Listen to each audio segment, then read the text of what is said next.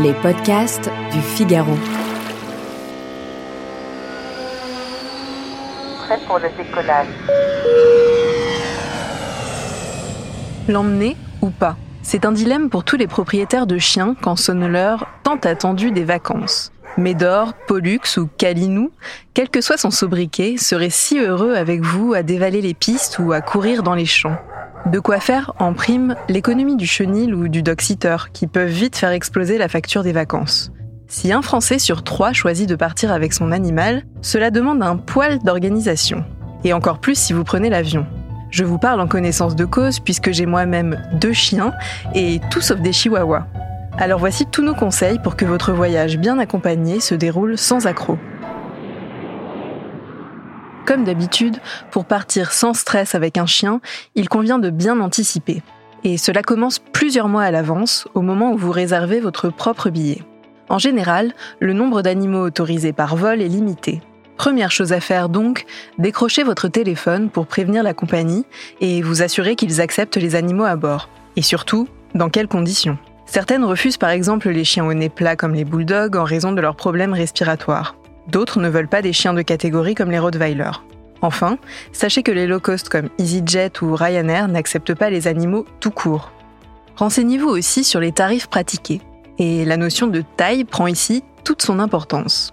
En avion, les conditions de voyage d'un chien varient selon son format, ou plus exactement son poids. Partir avec un Spitz nain sera évidemment plus facile qu'avec un Bouvier bernois. À commencer par le taxi pour l'aéroport. Et tant pis si votre mastodonte est plus placide que le caniche de la voisine. C'est bête, mais c'est comme ça. En règle générale, les petits gabarits, jusqu'à 10 kg, voyagent en cabine, à condition d'être placés dans un sac au pied de leur maître. Pour les plus imposants, en revanche, c'est la soute d'office. Or, qui dit soute, dit billet plus cher. Mais là aussi, anticipez et prenez le temps de choisir votre compagnie car les tarifs peuvent varier du simple au double pour un même trajet. Sur Air France, par exemple, les billets pour un animal vont de 70 euros pour un vol domestique en cabine à plus de 400 euros pour un vol en soute hors Europe.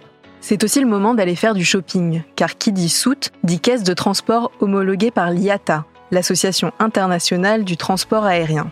Ce sont les seuls qui respectent les normes en termes de taille, de sécurité ou de ventilation pour que votre compagnon prenne les airs sans risque. Vous les trouverez facilement dans le commerce ou en ligne sous le nom Cage Norme IATA.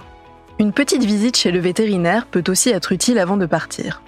Sachez que pour voyager en Europe, les animaux doivent être pucés, avoir un passeport européen et être vaccinés contre la rage. Au-delà, la réglementation est parfois plus stricte. Même si c'est de plus en plus rare, certains pays imposent une quarantaine, comme le Japon par exemple. Pour s'en assurer, rien de plus simple. Consultez les sites internet des ambassades.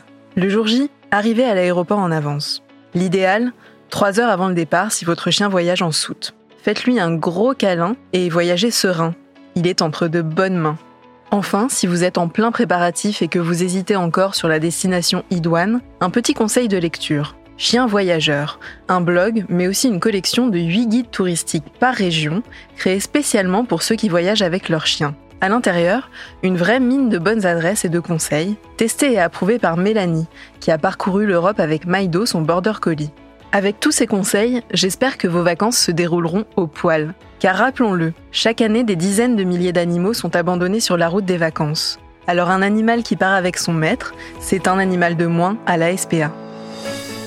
Merci d'avoir écouté ce podcast. Je suis Claire Rodino, journaliste au Figaro. Vous pouvez retrouver Question Voyage sur Figaro Radio, sur le site du Figaro et sur toutes les plateformes d'écoute. À bientôt!